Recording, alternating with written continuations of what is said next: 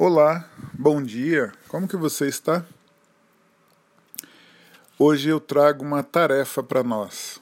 Nesses últimos dias do mês, em geral, muitos fazem a compra do mês no supermercado e eu gostaria de convidá-lo a fazer um exercício, levar aqueles que não o fazem uma lista de compras para esse supermercado e se manter fiel à lista.